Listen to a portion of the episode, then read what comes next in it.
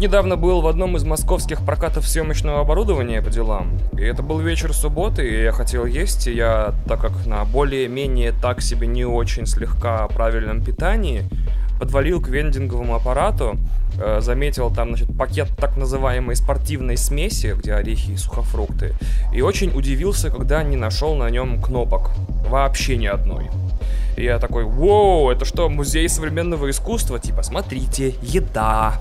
Или арт-перформанс какой-то. В итоге вижу на автомате QR-код, через который нужно скачивать приложение, через которое уже нужно выбирать и оплачивать еду. Но я, значит, навожу камеру телефона, скачиваю приложение, а оно сначала требует зарегистрироваться или войти через ВК, Твиттер или Facebook, ну, видимо, чтобы получать обо мне данные или передавать информацию о моих вкусовых предпочтениях в снеках многомиллионным корпорациям, которые, конечно, в ней очень нуждаются. А потом приложение после тягомотной долгой регистрации просто не показало мне еду. И вот я стою, потративший на орешки с изюмом, значит, минуты три, что на 2 минуты 30 секунд больше, чем следует тратить на них, и думаю, что вот оно, восстание машин, мы так, как вид, изгинем в голоде и не в силах купить себе еды, потому что забыли пароль от Фейсбука или от Твиттера или от чего-то еще. А потом я думаю, что, знаете, будущее оно такое разное, потому что с одной стороны, значит, часы, которыми можно понтово платить во всех, значит, общественных местах на зависть всем, и приставки, которые загружают игры за несколько секунд, а с другой вот такие ужасные вещи, которые открывают путь, например, ну не знаю, туалетом, в который можно попасть только после идентификации по Сбер ID, которого у меня, кстати, нет, поэтому будет много проблем и новых историй в этом подкасте про туалеты. Или вот эта чудесная летающая камера от Amazon, которая предположительно, с точки зрения ее создателей, должна использоваться для того, чтобы фотографировать грабителей, типа раз в сто лет, наверное. Но в итоге ее главным юзкейсом будет у похотливых отчимов подсматривать за падчерицами в душе. Так что будущее ужасно, и сейчас явно наступает не тот фьюч, который мы заслужили. Это голодный лудит Иван Толачев и подкаст «Один дома», который теперь будет записываться на магнитную ленту и распространяться голубиной почтой.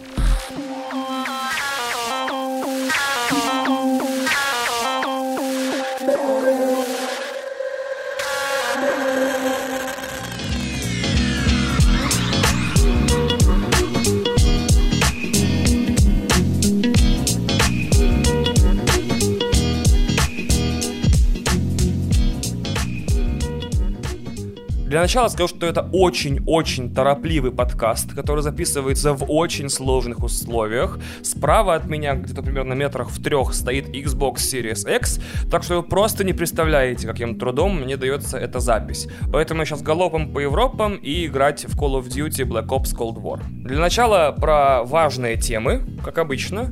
Я уже рассказывал, что я пошел заниматься на бокс, и там очень весело. Настолько, что, возможно, 20 год я переживу только благодаря той эмоциональной разрядке, которую дает лежание без единой мысли в голове после получаса отработки двоечек. Быстро оказалось, впрочем, что заниматься я пришел не совсем на бокс, а на ММА, потому что в один прекрасный момент меня вдруг начали учить бить еще и ногами, что окончательно превратило мои тренировки в бесовские патагонки, а меня сделало еще более счастливым, потому что количество конечностей, которыми я теперь могу нанести человеку вред, удвоилось.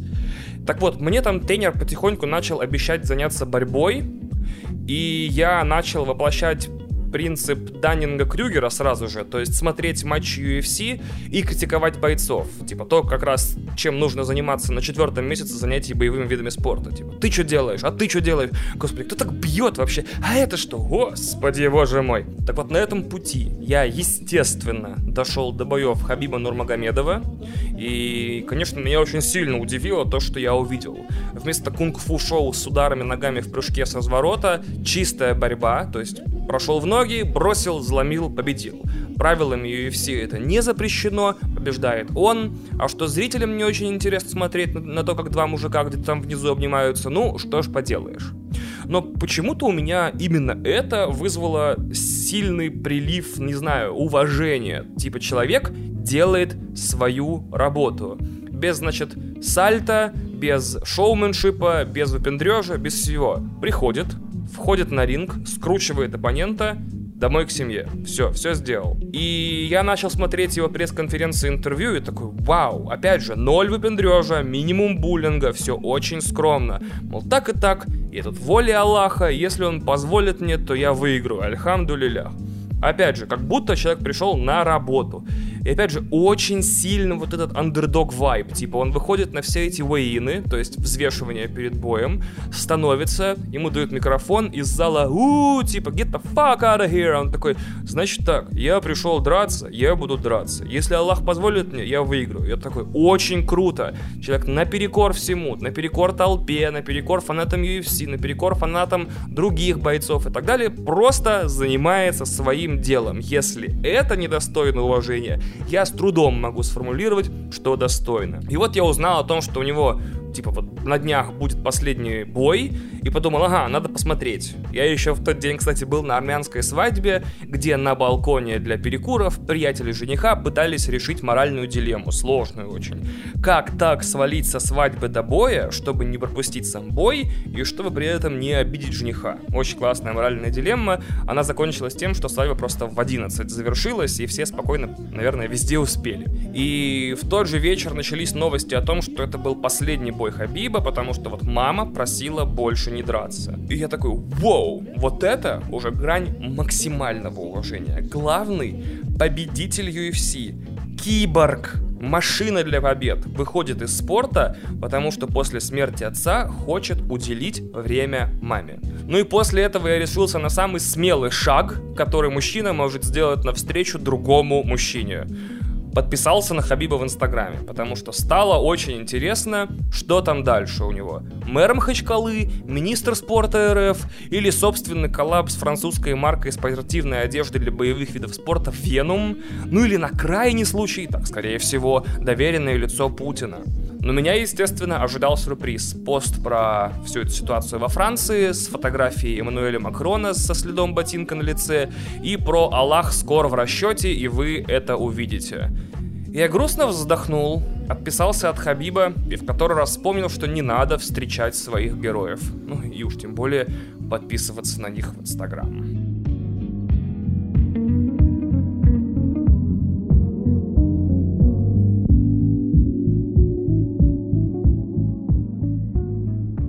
На днях пытался в каком-то споре с Кристиной вспомнить историю Медузы Гаргоны. Больше всего интересовало, что из этого, скажем так, имя Медуза Гаргона, а что фамилия. Вот никак не мог вспомнить, она из сестер Медуз или из сестер Гаргон.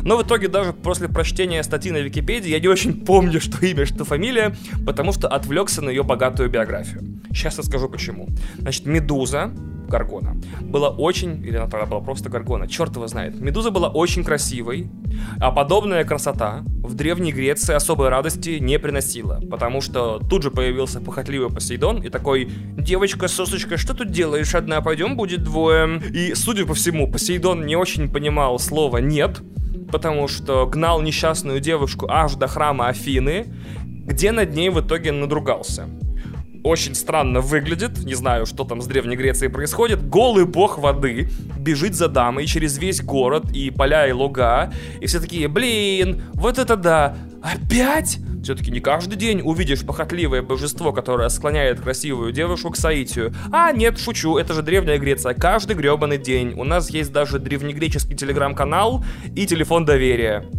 И после того, как Посейдон воспользовался, скажем так, служебным положением, пришла Афина и такая, так я не поняла, вы что, мне тут храм осквернили?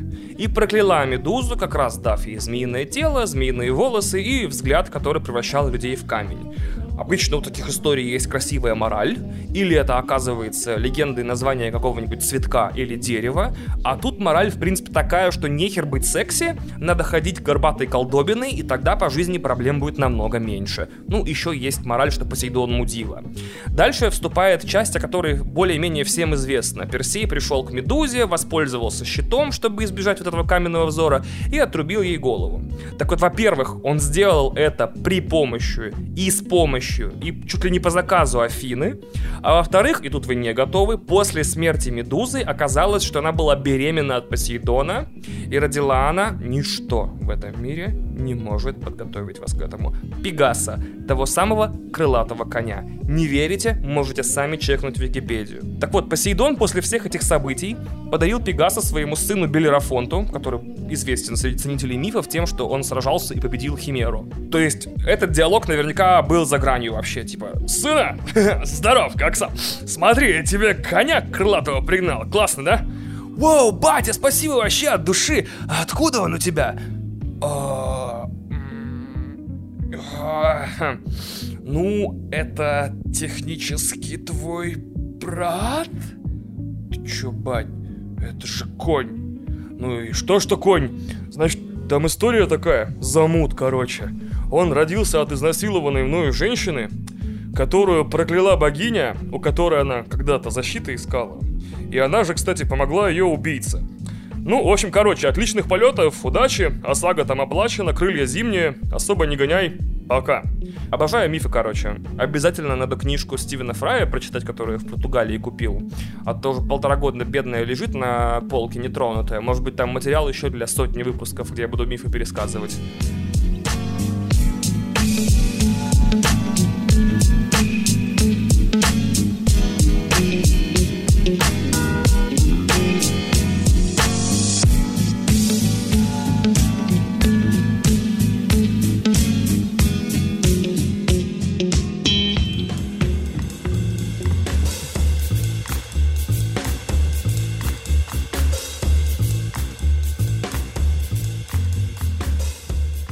А это служебная пауза подкаста «Один дома». Кристина, включите ловенький джаз. Сейчас я все расскажу нашим дорогим слушателям.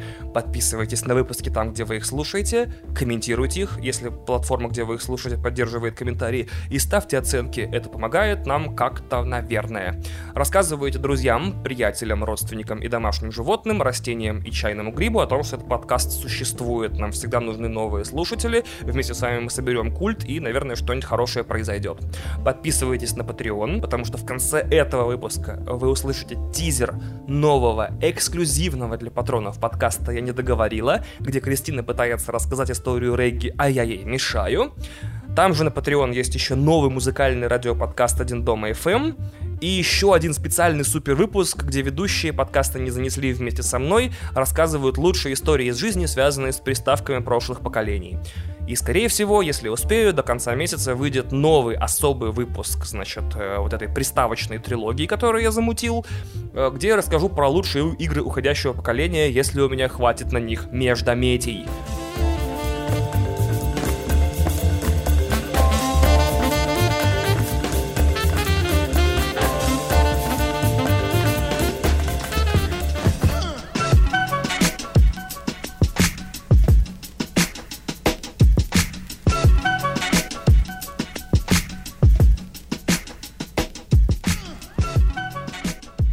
Небольшие заметочки до того, как я начну рассказывать о суде над Чикагской семеркой. Я уже 100, возможно, 200 раз говорил о том, что фильмы Netflix это такой непрекращающий никогда работу конвейер контента, и большинство оригинальных фильмов на платформе даже не то чтобы одноразовые, они как будто просто недописанные, недоделанные, как будто снимались какими-то страшными дедлайнами, типа «фильм нам нужен был три месяца назад».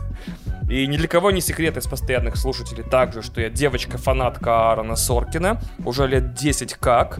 Э, я в 2010 году посмотрел оскаровский скринер социальной сети одним вечером и такой, господи, вот это да, мой любимый режиссер снял фильм, которому мой любимый музыкант написал музыку, но при этом лучшая часть фильма лично для меня это разговор людей, а не режиссура и музыка. И кто бы ты там ни был, товарищ сценарист, теперь ты мой любимый сценарист офишели. Так вот сейчас очень модно эту топку контента, которую придумал Netflix изо всех сил обесценивать, снять. Но дело в том, что помимо всех этих блокбастеров на скорую руку, Netflix еще дает ведущим режиссерам реализовать проекты 10-20-летней давности, всякие passion проекты и проекты мечты. Хочет Альфонсо Куарон снять черно-белый фильм про детей в Мексике 1970 года? Вперед! Хочет Скорсезе свой фильм мечты, который там 20 лет пытается снять э, на 4,5 часа, выпустить со всеми его любимыми актерами? Да, пожалуйста. Ну а тут история такая. 2006 год, Спилберг звонит Аарону Соркину и говорит, слушай, братан, нужно срочно написать фильм про суд над Чикагской семеркой. Выпустим как раз-таки к выборам 2008 года Маккейн против Обамы. И режиссером должен был стать Пол Гринграсс, режиссер второго и третьего Борна. И так как в Голливуде нельзя отказывать двум людям, Стивену Спилбергу и Тому Крузу, то Аарон сказал, мол, да, легко вообще, конечно, я все сделаю, а сам по его собственному признанию в интервью Vanity Fair, звонит батя и спрашивает, типа, а что вообще за, типа, Чикагская семерка? Что там за событие 1968 года? И батя говорит, о, блин, там супер жесть, иди в библиотеку. В итоге Сёркин пошел по ресечу, начал читать книжки, там, спрашивать живых свидетелей событий. И потом вдруг наступила забастовка сценаристов, которая помешала вот этому плану выпустить фильм к выборам восьмого года.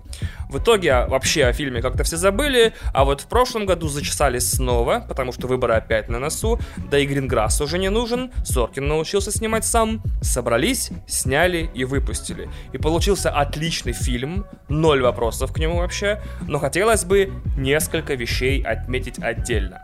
Первое. Это, конечно, не фильм, это чит-код.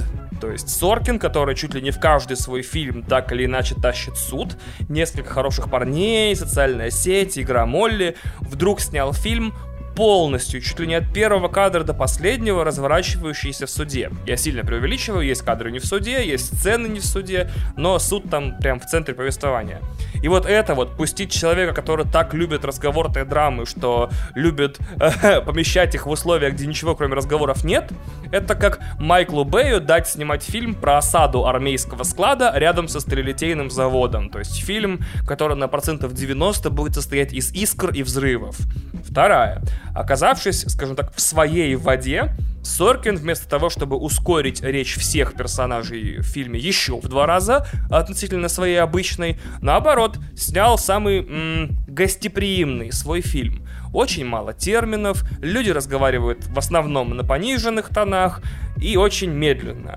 Очень поразительное явление. В максимально соркинских явлениях снят совершенно не соркинский фильм. То есть, конечно же, разумеется, все разговаривают как выпускники Гарвардов, Стэнфордов и Господь еще знает чего, но вот этого соркинского напыления, вот этих бесконечных перебивашек друг друга, там нет. Третье. У меня окончательно по поводу Айрона Соркина спала или спала пелена с глаз. Да, Соркин как бы все еще, ну, на мой супер экспертный взгляд, умеет и любит писать диалоги, но оказалось, я вдруг внезапно понял, что для него это не смысловое и даже не совсем драматургическое упражнение. Это и как будто там даже не имеет смысла, что именно люди говорят. Для него это чаще фонетическая или ритмическая такая штука, где имеет значение, какими слогами друг другу подогнаны слова, и в какие они там, вот, вот эти все фонетические конструкции образовываются. Поэтому он иногда вместо простых слов использует сложные и длинные. Видимо, потому что ему нравится как бы музыка, которой люди у него в сценариях друг с другом разговаривают. И еще стало видно, что в погоне за воплощением вот этого своего творческого метода у Соркина уже давно стерлись грани между персонажами, потому что каждый из всех героев его последних фильмов это сам Соркин. В его сценариях нет немых, нет тупых или косноязычных. У всех, будь то телеведущие, студенты Гарварда или хиппи, у всех монументальный словарный запас и классическое литературное образование, чтобы чуть что метнуть в оппонента, значит, 500 фраз и какую-нибудь отсылку к классической литературе. Это все очень круто и замечательно, но в любом случае ни в коем случае не должно вас отпугнуть от фильма. Фильм офигенный, э, в том числе среди прочих вещей, которые я из него понял, не только в России бывают несправедливые справедливые э, суды и политические дела.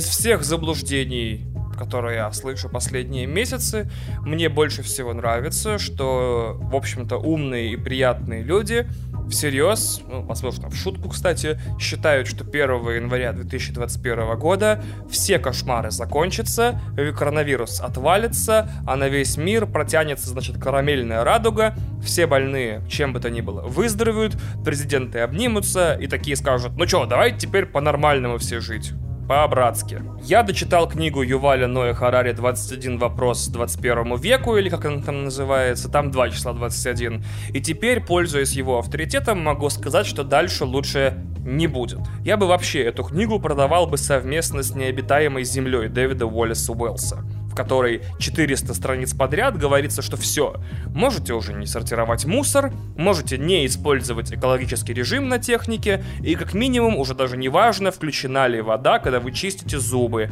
Эта планета во многом уже обречена, и дальше нас ждет произвольная смесь лучших фильмов катастроф последних 10 лет. Пристегнитесь и наслаждайтесь. Но что мне понравилось конкретно у Харари, он такой, вау, ребят, помимо этого, вот того, что описывает Уоллес Уэллс, есть еще кризис правды, кризис политических режимов, государство в тупике, войны, терроризм, социальные сети, религиозные экстремисты, рукотворных кошмаров впереди примерно столько же, сколько и природных. И вот я читаю эту во многом антиутопичную книгу и заранее пытаюсь угадать, э, чем уже он закончит ее, потому что вот можно долго описывать ужасы, но вот в конце же должен быть либо луч надежды, либо какой-то путь решения всех проблем. Типа напишет он, надо колонизировать Марс и там строить какое-то новое общество. Ну, я думаю, на Марс же полетят такие же люди, которые живут и здесь, и странно ожидать от них каких-то радикальных социально-психологических трансформаций. Типа, после полугода э, в корабле на Марс можно будет построить только инженерную секс-коммуну, где люди 8 часов спят, 8 часов сражаются с перепадами температуры, разряженной атмосферы и другими сложностями, а остальные 8 часов посвящают беспорядочному сексу, потому что больше на Марсе делать нечего. Кстати, на Марсе день длиннее на 40 минут, поэтому у всех еще хватит времени на чтение и сериальчики.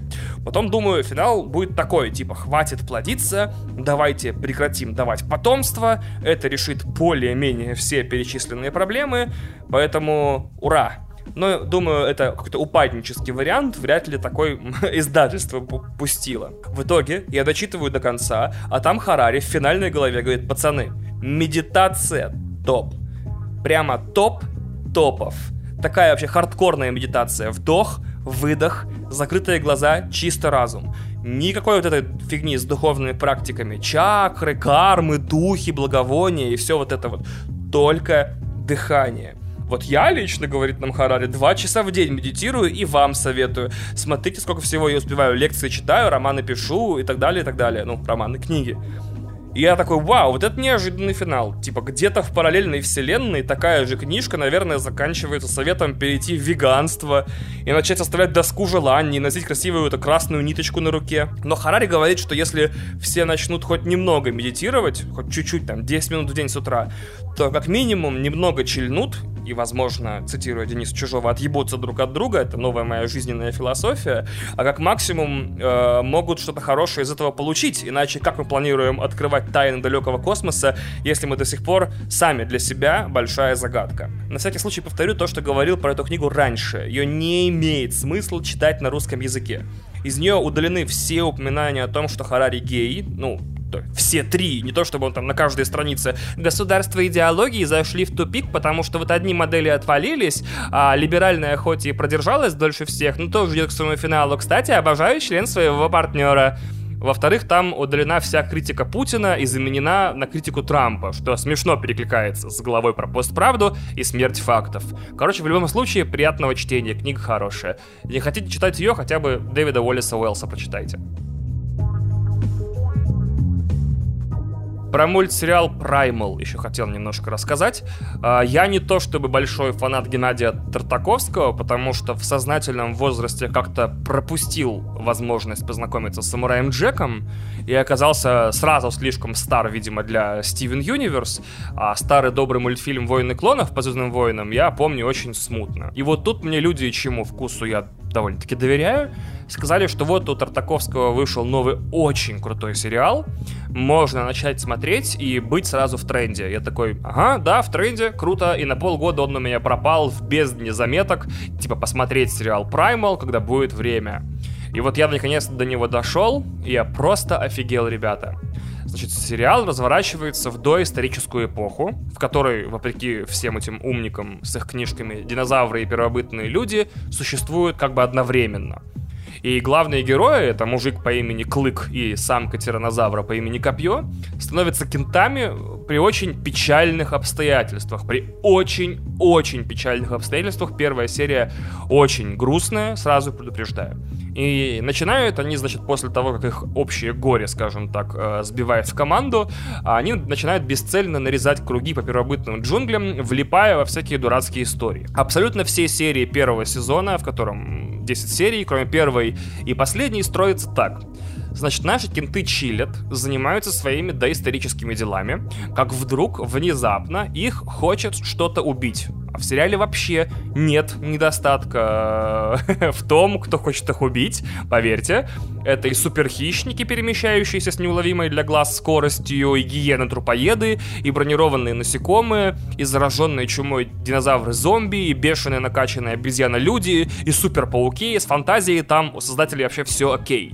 И вот клык и копье с помощью взаимовыручки и фантазии побеждают хищника, который претендовал, значит, на их жизни, и такие, ух, чуть не сдох сдохли в натуре, братан. Давай впредь как-то аккуратнее чилить, потому что мало ли что. Ну и в следующей серии они снова неаккуратно чилят, и ситуация повторяется. Это даже, если подумать, такой получается первобытный процедурал. Типа каждая серия это новый хищник, который пытается их убить и сожрать, но получает по зубам. Ну, в этом случае по клыкам. Почему это вообще надо смотреть и тратить свое время? Целых 4 часа, ведь можно ни хера не поделать или поспать.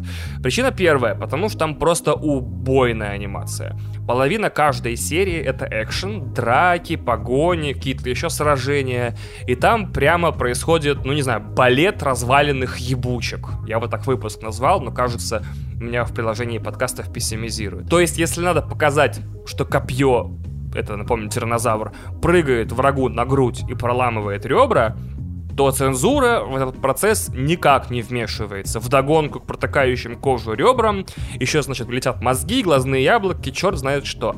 Так что это, кстати, причина номер один не смотреть мультик с детьми. Там вообще никто не решает конфликтные ситуации добротой и словами. А, да, кстати, насчет слов. На все 10 серий первого сезона главный герой скажет только одно слово, и это спойлер. Остальная коммуникация идет только, ну, то есть только утробными рыками и рвущими горло воплями. Это как короткометражки Pixar, только вот где-то 30-50% серии это анатомический театр с ребрами, мозгами и глазными яблоками. При этом драматургически все абсолютно безупречно. В каждой серии очень четко рассказывается простая история. И иногда это даже не боевик, а, например, зомби-хоррор, или даже как в серии под названием «Культ проклятых», мистическая драма. Всего у первобытных вышло 10 серий легально можно посмотреть первые 5 на кинопоиске HD, остальные, кажется, если я правильно догадываюсь, застряли где-то в юридическом аду договоров между кинопоиском и Adult Swim, и когда доберутся до России легально, неизвестно.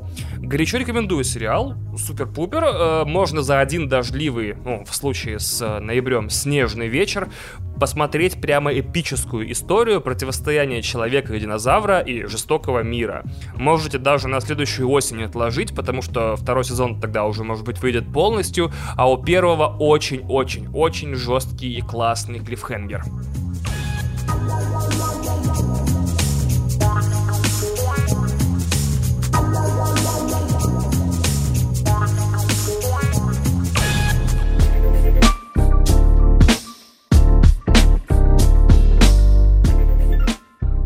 Это игровое поколение подарило нам великолепный жанр игр «Вот тебе лабиринт, иди и умирай», а потом начинай все сначала, но лабиринт уже будет другой. Среди игрового сообщества более известна как Roguelite, но не все игры этого жанра, которые вышли на протяжении последних 7 лет, получились хорошие. Некоторые, на мой взгляд, не, не смогли сбалансировать сложность с интересностью, а другие попросту не легли мне при первом знакомстве в душу. Есть много примеров классных игр с высокими оценками, там, истерикой от критиков, которые я запустил, поиграл полчаса и такой, не мое. И мне кажется, одна из э, черт хорошего угу, игрового обозревателя который не скован никакими обязательствами что-то как-то обозревать, это уметь вообще не высказываться про такие игры, если чувствуешь, что, ну, во-первых, есть предвзятость, то есть не понравилось, а во-вторых, по большому счету, я этим играм особо времени и не уделил. Слава богу, Hades на Nintendo Switch, ПК и Mac в этом жанре на данный момент, по моему скромному мнению, лучшая игра. Хотя это я заявляю, не поиграв во все игры этого жанра, но такой я иногда смелый, противоречащий сам себе, супер человек.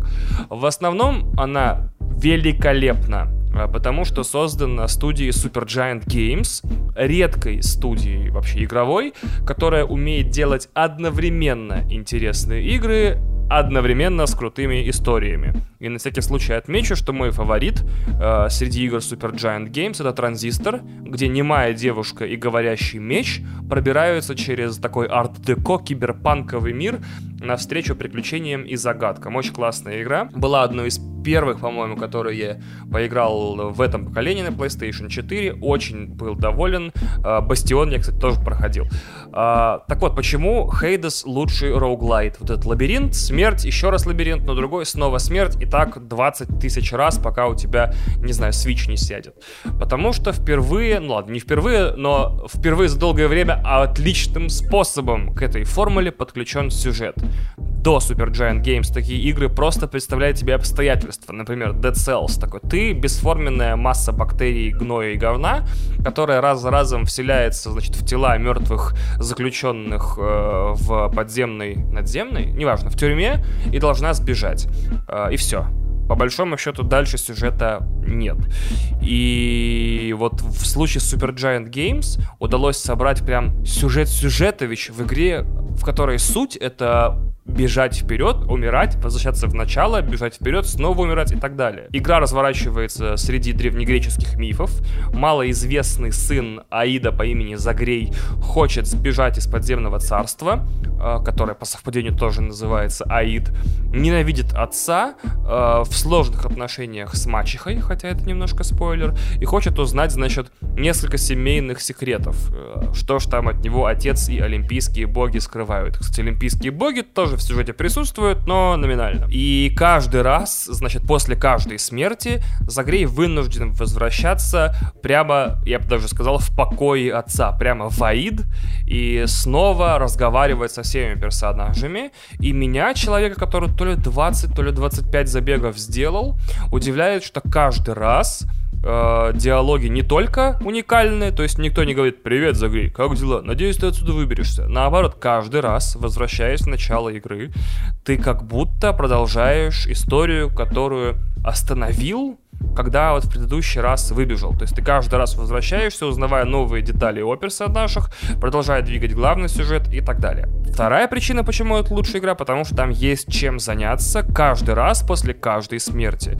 То есть как каждый раз, когда герой умирает, он возвращается в покой отца, ну и свои тоже, и там прям миллион активностей. Можно покачать персонажа, можно прокачать оружие, можно поторговать ресурсами, можно заняться дизайном дворца я очень часто обнаруживал, что я вот бегу а, вот по этому лабиринту, по подземным царствам, по Тартару, по Элизиуму, и вдруг такой, оп, типа, черт, блин, столько у меня этих волшебных суперкристаллов, быстрее бы сдохнуть и потратить их на что-нибудь крутое, когда я снова воскрешусь. Третья причина и моя, честно говоря, любимая. В этой игре есть режим для пусечек, и он называется God Mode. Заключается он в том, что после каждой смерти Загрей получает чуть-чуть сопротивления, значит, всему урону.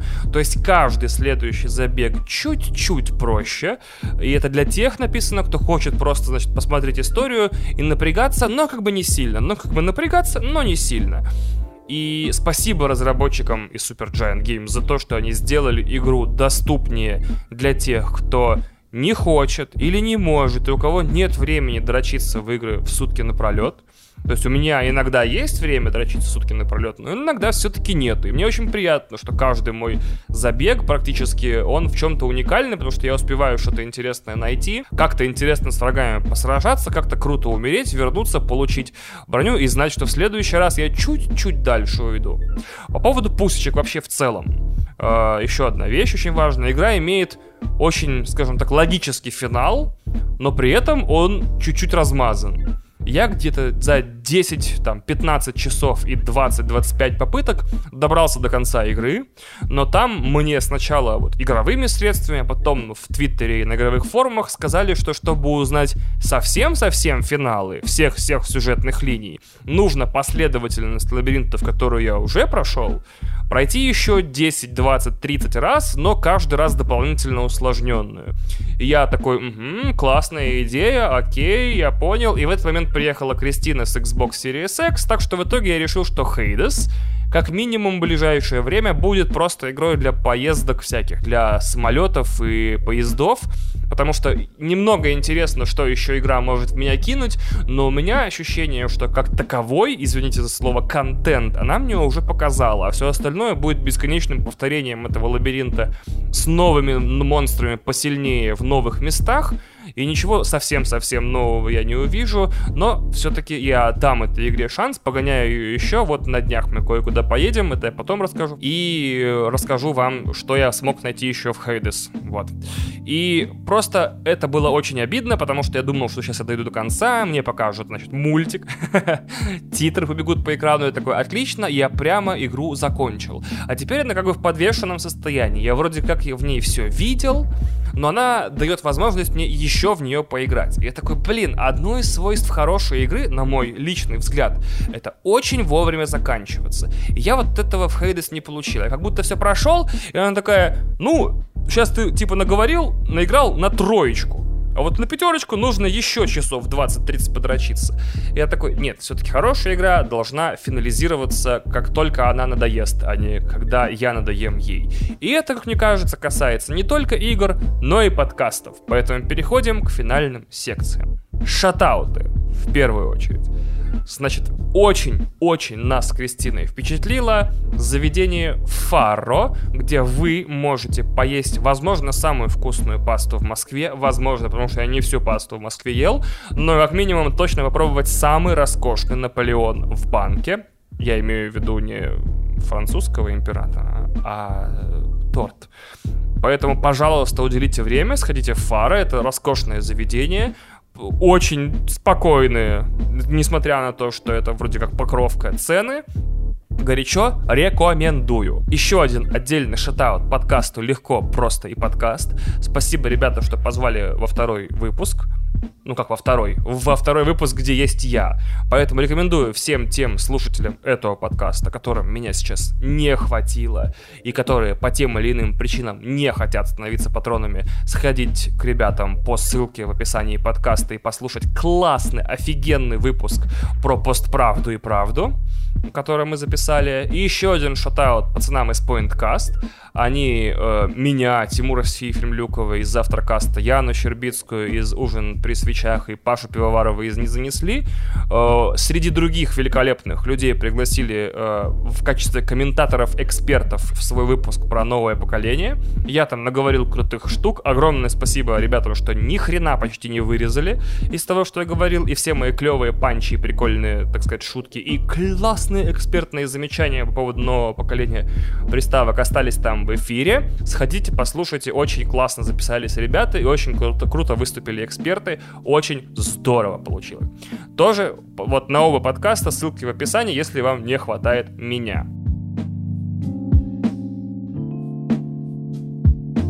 Этот подкаст для вас сделали возможными я, Иван Толачев, ну, насколько мог сделать его возможным, Кристина Биткулова, которая монтировала и слушала всю эту срань, и собирала, и наклеивала классную музыку, и наши дорогие патреоны, которые своими соредосотовыми помогают вот этому разговорному шоу существовать дальше. Это Дима Князев, Александр Лобачков, Дарк Лэббит, Тим, Константин Келемен, Юрий Реутский, Солти, Антон Щербаков, Илья Кочетков, Александр Кей, Павел Тернюк, Дмитрий Петров, Герман Иванов, Смелый Ёж, Андрей Гущин, Кирюшин, Артур К, Алишер Курбанов, Булат Музипов и Александр Лобанцев или Лобынцев. Пожалуйста, напишите про свои ударения мне в личные сообщения.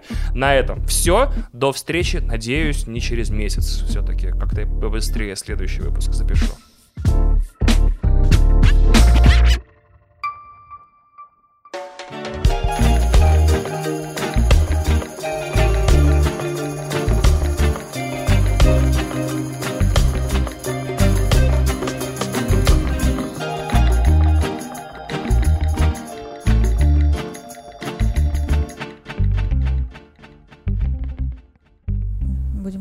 Будем хлопаться. Давай. Раз, два, три. Идеальный хлоп. Идеальный хлоп. Нужна, наверное, какая-то подводка. Добрый день, дорогие патроны. Возможно, у них не день, кстати. А, мы с Кристиной решили начать проект под названием «Я не договорила», который совершенно непонятно во что выродится и чем будет, но мы абсолютно точно знаем, чем он является сейчас. Кристина очень хочет рассказать мне о регге, а я хочу над этим поиздеваться. Не обязательно поиздеваться. Может быть, тебе тоже будет интересно. Может быть. Есть только один способ узнать. Поехали. Что ты шепчешь? Не шепчи. Вот тебе как раз-таки нужно говорить громче. Желательно всегда. И в жизни тоже, не только на записи. То это будет первый в истории э, АСМР э, рассказ о регге. Ну, надо же как раз Челову рассказывать, А, ну давай, связки. Давай. Для этого у меня есть ты, чтобы будешь, будешь кричать. Такой. Блин, тебя будет слышно хреново, меня будет слышно потрясающе, отличный дуэт. Договорились. Э, смотри, что я тебе расскажу. Принято считать, что э, ямайская музыка в целом родилась где-то в 50-х годах. Хочется верить, что на Ямайке. Но она точно родилась на Ямайке. Вот. Но особо никаких документальных подтверждений нет. То есть нет никакого летописца, который такой типа 1950 год. Кажется, мы с братанами придумали музыку. И Да. она медленная и очень спокойная. Да, нету как такового родоначальника, потому что там все на челаксе, и особо никто не парится, кто и что придумал. То есть они такие, ну вот у нас есть музыка, и э, откуда она взялась, никто не знает. И все такие, а кто-нибудь приходит узнавать, такой, откуда это вообще, кто придумал? Они такие, чувак, ну блин, ну что ты, ну вот начинаешь, давай, иди, вон пляж, вон деревья, иди отдыхай, в конце концов, что ты вот нас достаешь? Ну, абсолютно точно. И страна бедная, вот она, в общем-то, и сейчас, наверное, не то чтобы особо богатая. И никто там не делал никаких э, звукозаписей, никто не записывал группы. Э, все просто чилили, ну и работали на всяких полях. Так, стоп, стоп, стоп, чилили или работали на Ну, полях? они сначала работали на полях, потом чилили. Отличный режим дня. Типа у меня с 8 до, до, с 7 до 5 чил, с другого с 7 до 5 работа. Вот. И еще у них не было интернета. Что? А о каких годах мы вообще говорим? Мы кстати? говорим о 50-х годах. В 50-х годах на Ямайке не было интернета, дорогие наши маленькие слушатели. И новую музыку узнавать-то особо неоткуда было. Только вот по сарафанному радио. Кто-то привозил из э, США пластинки, а, ну и все, в общем, это и- их слушали из рук в руки передавая. Вот. А в те времена э, в Штатах были популярные жанры ритм and блюз. Ну, как и сейчас, R&B. Check my money, man. R&B и джаз. Тогда еще а, на Ямайке начали зарождаться такие музыкальные направления, назывались они менто и калипсо. Я тебе сейчас включу пример менто и калипсо. В одной песне. Нет. Сейчас мы с тобой послушаем калипсо. Калипсо звучал вот так. My friend, if you don't want democracy, the opposite is guerrilla activity. If you don't want democratic improvement, you have to want a revolutionist government. And yet when Какие-то преимущественно кубинские танцы, если честно. Да, все так. И сейчас покажу тебе менто.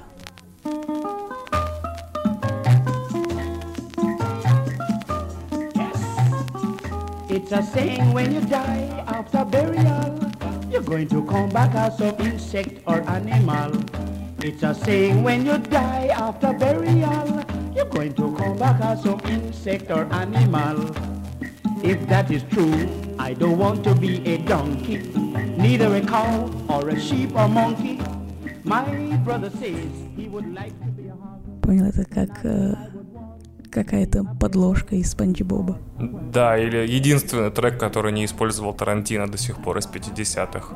Да, ну вот это считаются такие прям первыми жанрами, которые начали более-менее появляться на Ямайке. Первым популяризатором, как бы человеком, который начал прям заниматься музыкой, распространять ее и записывать новые коллективы, был Том Вонг.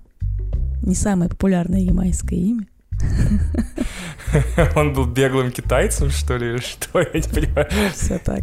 Серьезно? Да, Он сбежал из Китая. да. Он такой, я больше не хочу кунг-фу, я хочу траву. Абсолютно точно. Класс. Он- именно он придумал и начал организовывать так называемые open air. А, типа само слово open air пошло с Ямайки. Да, А, типа, открытый воздух, ман! ну да. Он начал собирать саунд-системы. Ага. Знаешь такое саунд-систему? Да. Самое удивительное, я знаю, это с другой стороны. Несколько групп, включая LCD Sound System, например. Очень много групп существует, у которых в названии идет Sound System. Вот, все это пошло оттуда. В общем-то, это такая, ну, система из э, вертушек для пластинок и усилителей. Чем больше усилителей, тем, ну, громче и круче. Типа это будет. Да, да, Типа да. они там собирали первый ямайский максидром практически. Абсолютно точно. Класс. Если ты вот вобьешь в Google э, саунд-система, там будут огромные колонны. Прям концертный вот этот вот, вот портал, вот эта вот дура гигантская. Да, вот тут башни из э, колонок. Это и есть саунд-система. И они на них включали человую музыку. Типа Ну. человая музыка должна быть громкой. Вот как его там, Том Вонг? Да. Он такой, типа, я, я всю жизнь провел в маленьком храме. Почему у меня какой-то странный акцент? Сейчас я, всю жизнь провел в маленький храм э, в Шаолинь, и я сбежать из маленьких храм, чтобы вот играть человая музыка на большой, на большой воздух, открытый воздух, да. И я для этого я соберу шонг шонг синг, э, то, что у нас называется э, саунд-система. Вот он собрал и такой, и давай играть медленную, спокойную музыку на больших колонках. Но в целом это То были... есть не Мияги и Эншпиль там гонять. Ну, это и были менто, калипсо, джаз и ритм и блюз. Ну, эта музыка не, не- не выглядит как музыка для больших колонок. Это, знаешь, для вот маленьких вот этих вот э, блюпуп колонок поставить на стол и, с- и с подружками, с подружаниями танцевать. То есть он такой, типа, чуваки! Сегодня мы с вами будем всю ночь меситься под Калипсо! Я шаляпо, шаляпо-по. И они такие, е чувак. Ну, ты вспомни 50-е, там особо, знаешь, Не никто было. и не напрягался. Пока. Кого не было? Ну, особо никто и не напрягался А. в 50-х. Ну да, действительно. Тот же самый блюз, знаешь. Война тоже- закончилась, Карибский, Карибский кризис еще не начался. Э. Сталин мертв. Да, да, почему бы не почилить? Ну, блюз же, он тоже, знаешь, не особо движовый. Ну да, да, да. Ритм и блюз, да. Там еще что-то есть. Э, В менто тоже, в принципе, можно немножко подвигаться. Ну, то есть, по сути, э, Том Вонг придумал рейвы. Рейвы — это же как раз движ О. на open Ничего себе. Он придумал рейвы. Ну, получается так. Он придумал собираться большой толпой, раздеваться, ну, что все снимали все, что выше э, пояса, объедаться наркотиков и под 140 BPM такой... Ну, по сути, да. Ну, слушай, на Ямайке все и так ходили, я думаю, не очень одетые. Ну, 50 градусов в среднем, судя по всему. Вот, все время курили траву Мгм. и слушали громкую музыку на открытых пространствах. И это называли рейвом. Да? А когда, а когда рейв превратился в пыц-пыц? Ну, это уже тебе виднее. А, это, это же для другого подкаста история.